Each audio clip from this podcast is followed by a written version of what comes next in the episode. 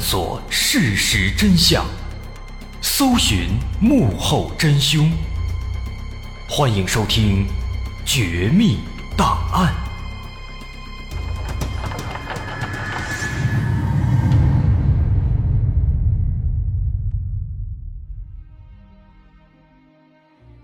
还原事实，探索真相。欢迎您继续关注《绝密档案》，我是大碗。上回咱们说到，从九三年四月到九四年六月，一年多以来，深圳一带陆续发生了十多起连人带车的失踪案件。警方一路调查，认为这是一个杀人抢劫团伙连续作案，他们的目标就是车，杀人之后把车开走。再通过自己的销赃渠道卖到其他地区，赚取不义之财。这失踪遇害案件频频发生，让平时在深圳机场附近经常跑单的出租车，或者经常来这块的私家车，都非常的紧张。就拿出租车司机来说吧，甚至有时候他们看到打车的人形迹可疑，或者说不像好人，他都不敢拉了。赶紧走远了之后，偷摸的打电话报警。那警方也因此接到了不少令人哭笑不得的报案。不过呢，需要说的是，在九四年五月底，有两起报案却让警方格外关注。这报案的两个人呢，是俩私家车司机，啊，他们都报案说，说在这个机场附近。遇到了一个打扮妖艳、性感的一个年轻女孩，要搭车去什么什么地方。那让他们上车以后呢，这个女孩就自我介绍、聊天啊，说自己啊是这个洗头房或者说是这个发廊的小姐，哎，对司机呢是一直挑逗，而且呢聊着聊着还让这个司机去自己所在的店里边去接受色情服务，啊，说那个。我多么多么好啊！你快来吧。那好在这两个报案的司机啊都很谨慎，也都知道最近发生的那些司机失踪的案件都很害怕，所以说呢，他们都抵挡住诱惑，都拒绝了。那么这个女孩看到对方拒绝以后啊，哎，她倒是有点紧张了，就说要下车。但是呢，这两个司机发现这女孩下车以后，没有继续再去搭其他人的车。反而是直接打车，然后离开了。说当时接到这两个报案啊，警方产生了思考。他们想，既然这个女孩有钱打车，为什么还要找人去搭车呢？但是仔细琢磨，想的这些搭车的女孩上车之后的行为，啊，又是搔首弄姿，又是对这个司机百般挑逗的。警方突然想到了一点，说有没有这种可能呢？可能那个连续作案的那个杀人抢劫团伙里边有一个女人，然后呢，他们就利用这个女人色诱这些搭车的司机，让司机开车带女人去某个洗头房，或者干脆直接去某个出租屋，然后到了之后，这女的跑掉，这伙歹徒一拥而上，杀掉司机。抢走车辆，这么一看的话，好像很有道理。因为女人的身体，这可以说是最原始、最有效的武器了。面对这种生物最本能的欲望，无论是出租车司机，还是大公司的副总经理，还是香港来的大帅哥，他们都很难抵挡这种诱惑呀，因为这是生物的本能啊。这个猜想。让警方豁然开朗，因为这个情况可以说把之前遇到的所有的难题、所有的疑惑点都让他迎刃而解。然而，就在大家豁然开朗、在这高兴的时候啊，这起案子又有了重大的进展。九四年六月六号，深圳警方接到了宝安区医院的报案，说有群众送来一名重伤的男子。这名男子当时被发现正在一辆车上，车停在路边，满脸是血，他趴在方向盘上昏迷不醒。热心群众看到之后，赶紧把他送到了医院。接到报警，警方立即赶到医院，发现这名男子头部遭钝器打击，严重受伤，刚刚经过手术，现在躺在病床上，非常虚弱，只能断断续续的说几个字。但警方这边呢也非常着急，半猜半比划的，跟这男的就开始勉强沟通起来了。沟通了半天，警方大概明白了，这个男的是个做生意的，从机场开车回来的路上呢，就遇到了一个年轻性感的一个女孩要搭车。上车之后，这女的说说自己是这个色情按摩女郎，啊，就邀请他。来自己所在的这个店里边接受色情服务。这男子当时一听啊，他就心动了，他就按照这个女孩的指引，来到了一个出租屋。那进屋之后呢，男的坐床上，女孩说要出去拿避孕套，就出去了。但这个男的在这坐着呢，就感觉心里边有点别扭，总感觉这地儿啊阴气太重。然后呢，他就想到。哎，最近接连发生了很多这个司机失踪的案子，他是越想心里越毛，瞬间啊，这个打炮嫖娼的欲望就都没了，就下楼想走。那下楼之后呢，正好看见这个女孩打开门要出去，这男的呢就赶紧走两步，也跟着往这个门外边挤。这女孩一看，赶紧拦他，一边拦一边朝这个屋里边大喊。这一叫呢，屋里边蹭蹭蹭。窜出来好几个小伙子，对这男的是拳打脚踢，其中一个人呢还拿了段绳子想勒他的脖子。这男的一看吓坏了，啊，幸好呢他也是身强体壮，推开女孩，赶紧跑到院里，钻进自己这车里开车就跑。但在这个过程当中呢，因为这个女孩又拉他又扯他，后边好几个小伙子追上来了，拿着棍子对这个男子头部。一阵的猛砸，啊，确实看起来很严重，把这男的打的是头破血流，差点昏过去。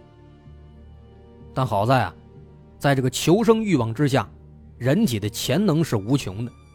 这男子当时就咬住牙，忍住疼痛，猛踩油门，把车噌的一下开出院子，直到后来又开了十好几公里，这才停下车，踩住刹车，昏迷过去。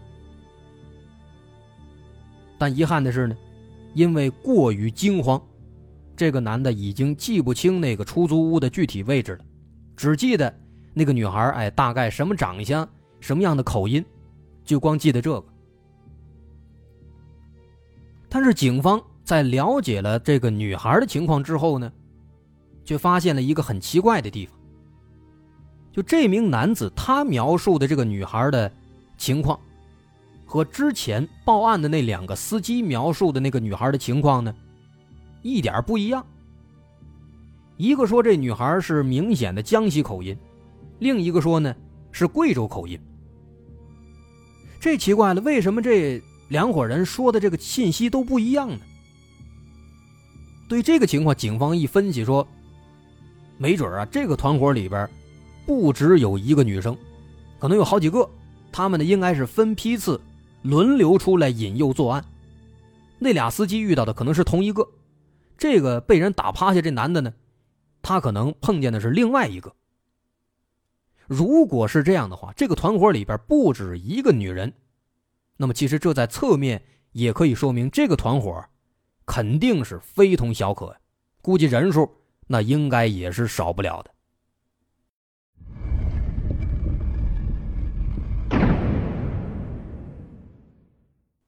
这故事发展到这儿啊，虽然说这个死伤挺严重，但其实对于整体破案情况来说，已经比较乐观了。您看，这前段时间刚刚有这两个司机抵挡住诱惑，没有跟女孩走，并且向警方报案了。现在呢，这名男子又成功在魔爪之下逃出升天。同时，近期呢，警方发现也没有发生其他的这个类似的案子。那这些情况说明，这个团伙已经至少连续失手三次了。而且气人的是，这第三次，你看，眼看着要成功了，最后让他跑了。这如此频繁的作案，跟之前每个月一两次的这个作案频率比起来，确实是快了很多。那据此，警方就推测说，这个团伙应该是没钱了。那为了钱，他们估计会继续冒险作案。于是，警方决定从事发这一天，九四年六月六号开始，在这个机场附近严密布控，准备抓住这几个做诱饵的女孩，把这女孩抓住了，从他们身上打开突破口，从而把这个团伙给一锅端掉。但是啊，这个团伙呢，可能发现这个有人逃跑之后啊，哎，可能也害怕了，所以警方当时这一等，就等了二十天。时间就来到二十天之后，六月二十六号，这一天呢，有一个警察就在这个机场的候机大厅门前，看到了一个哎穿的挺骚气、挺性感的这么一个年轻女孩。他发现这个女孩啊。连续拦了好几辆车，哎，跟这个司机说了几句之后，司机可能不同意，就开走了。然后他继续拦下一个。从这个情况来看的话，这女的非常可疑啊。因为如果说她是想打车离开机场，那肯定是应该拦出租车，但她拦的都是私家车，而且都是好车。那么这跟警方之前的推测呢，正好就契合了。于是，这个潜伏的警察就偷偷的靠近，还发现这个女孩跟之前那两个报案的司机描述的那个女孩呢非常像。但是，就在这个警察锁定了目标，向上级汇报的时候，这女孩呢拦住了一辆丰田佳美轿车，上车离开了。警察一看，这下坏了，这肯定是又有人上钩了，怎么办呢？赶紧报告！马上就出动了好几辆警车，沿着这个机场高速啊一路追击。但这时候呢，发生了一件特别有意思的事情。说这个啊，这辆丰田佳美的司机，很快他就发现有警察在追他，他吓坏了，他以为警察是抓他嫖娼呢，吓得一踩油门，咵咵直往前开，这时速都飙到一百三了。但当时深圳警方的车呢都不行啊，因为当时他们经费短缺，这车都特别破，最多这时速也就开到八十公里，那根本就追不上。这玩意儿怎么办呢？末了啊，还是这个大队长开了一辆上级特别奖励的公爵王轿车，才以一百四十公里的速度把这个丰田佳美给逼停了。逼停之后，把这车围住。车上俩人，一个司机，一个性感女孩啊，当时出于慎重考虑，警方给这司机也给戴上手铐了。这司机当时一看，可吓坏了，一个劲儿的说：“哎，我没嫖娼啊，我没嫖娼，我是好心捎他一段，那你们千万别给我单位，别给我媳妇说呀。”警察当时听的是哭笑不得呀，心想：这傻鸟，自己在这鬼门关上走了一遭了，现在还不知道呢。就说警方当时哎把这个性感女孩给捉拿回来之后啊，赶紧就连夜突审。不过别看这个女孩年纪不大，但也不是省油的灯啊，他是百般抵赖拒不交的。他自称叫做庄小明啊，二十岁，是贵州贵阳人，在深圳的做按摩女。这次呢是为了省钱才搭车的。但说实在话啊，这孩子到底是年轻。警察当时用了一招，直接就把他制服了。当时警察问的说：“这样吧，你要说你是贵州人，那你就用这个贵州方言说几个贵州的地名吧。”这女孩一听，傻了，愣半天说不出来。就这样啊，双方僵持了八个小时，直到第二天凌晨五点，这女孩坚持不住了，自己先把自己吓哭了，啊，赶紧说说：“哎呀，不关我的事啊。”我也是被逼的，我就是把司机带回去，其他什么都没做。警方一看啊，看这时间应该差不多了，就接着往下问，女孩这才全部交代了。他说自己真名其实叫刘余香，是江西宁都县人，半年前来广东丰顺县喇叭厂打工，两个月之后呢，她就认识了出手阔绰的男朋友，叫裘德喜。这个裘德喜呢说：“哎，不用你打工，每天你跟着我玩就行。”于是呢，刘余香她就辞了工作，跟这个男朋友裘德喜在一块同居了。那说是同居，其实呢，他们住的是一个合租的房子。哎，这个大房子里边一共三对情侣。那裘德喜当时给他介绍说：“这个另外的两对情侣，那俩男的都是我朋友，哎，他们的这个女朋友，他们媳妇儿。”也都是我的朋友。啊，说我们几个人啊是做这个汽车走私生意的。你看这俩男的没有？有一个叫张出强，他是我们的老大。哎，并且还说说除了我们几个人以外啊，外边还有十个朋友，我们也是一起做生意的。但是呢，我们地儿小，平时他们不住这儿。说当时他们住一块几天以后，这个裘德喜就让刘玉香。和另外两个那个合租的女孩哎，都打扮的这个性感妖艳一点去机场去骗一些这个豪车的司机到出租屋里来。那当时刘玉香不知道是要干嘛，他就问说：“你把这个司机骗来干嘛呢？”这裘德喜就说：“说咱们要搞这个仙人跳敲诈，把这司机吓跑，然后呢，咱把这车呀给卖掉，这不就有钱了吗？”刘玉香其实那时候也胆小啊，听的也是半信半疑。但是他一想，他们几个人，啊，生活奢侈，天天吃喝玩乐，花钱如流水一般啊，还没有固定收入。心想，有可能还真的就是这么弄来的钱。那最终呢，在这个裘德喜的一再要求之下，刘玉香无奈，前后三次去机场诱骗司机，但是呢，连续三次都没成功。啊，因为这个刘玉香啊胆子很小，再加上刚来深圳不久，没见过世面，编谎话呢编的也不够圆，所以说连续三次都失败了，而且这第三次还让警察给抓住了。这也就是说呢，之前警方收到的那两次报案，其实那两个司机遇到的，哎，就是刘玉香。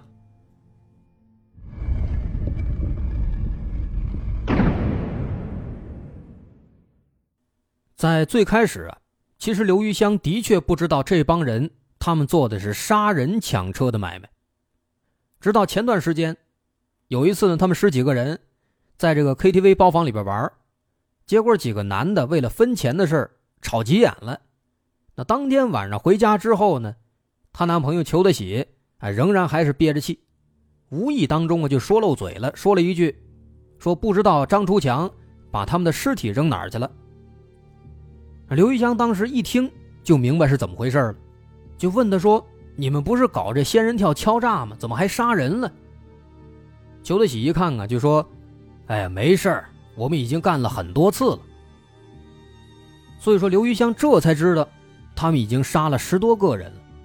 而这次被捕呢，确实是因为他们实在没钱了，所以就连不熟练的刘玉香也被他们派出来勾引司机了。希望能够赶紧做一笔。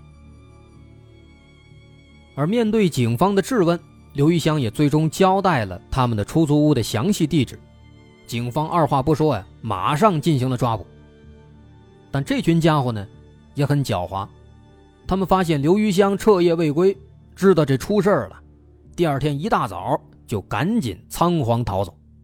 所以说，警方其实就晚了几个小时。所以说，这次抓捕。没有成功。不过呢，没成功没关系。根据刘玉香的交代，警方很快锁定了其他五个合租的人的身份。经过紧急抓捕，先是在丰顺县把张出强给抓着了，之后裘德喜也在广州沙河的表姐家落网了。哎，这些人都是年轻小伙子，没有什么阅历和头脑，所以被捕之后啊，也没有抵抗。很快就交代了其他的同伙的去向。于是，这个多达十六人的团伙终于是浮出了水面。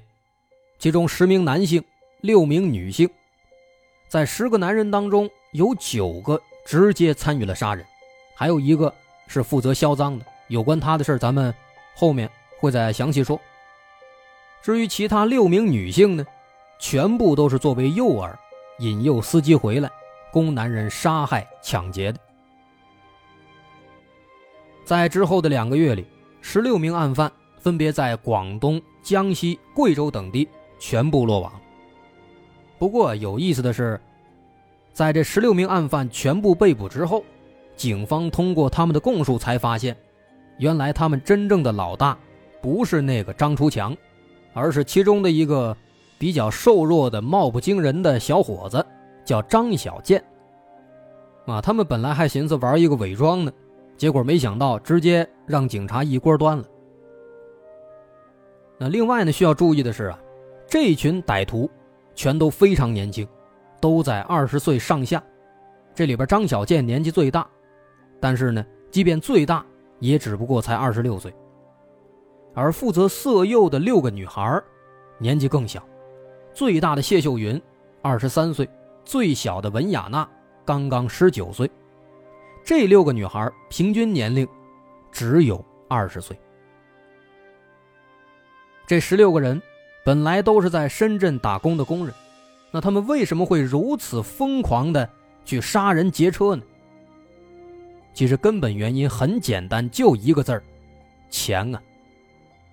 而且这些人都很年轻，没有什么文化，没有什么知识，也不知道自己所犯罪行的严重性。他们之中的很多人，甚至直到被捕，都还没有认识到自己是多么的罪孽深重。就比如，其中一个负责色诱的女孩叫谢秀云，她当时就很直白的对警察说：“她说，我就问你吧，没钱做人还有什么意义？那些司机死就死吧，又不是我杀的，关我什么事儿啊？”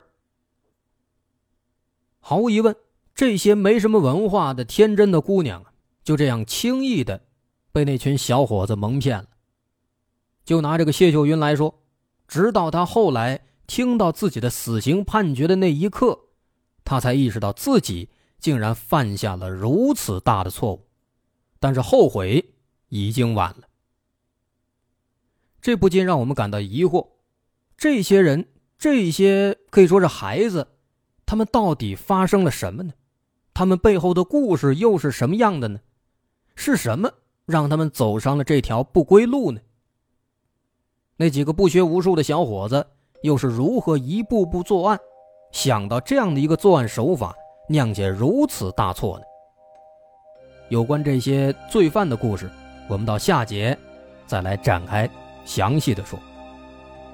好，我是大碗，如果你喜欢，欢迎关注我的微信公众号，在微信搜索“大碗说故事”，点击关注即可。那咱们稍后。下节再见。